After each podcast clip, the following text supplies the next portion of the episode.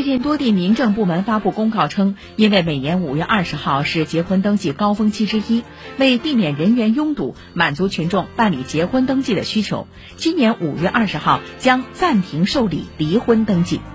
北京青年报的文章认为公民有结婚离婚的婚姻自由权保障这些基本权益不能拆东墙补西墙或者让一种权益为另一种权益让路。稍后八点的编辑推荐详细讨论。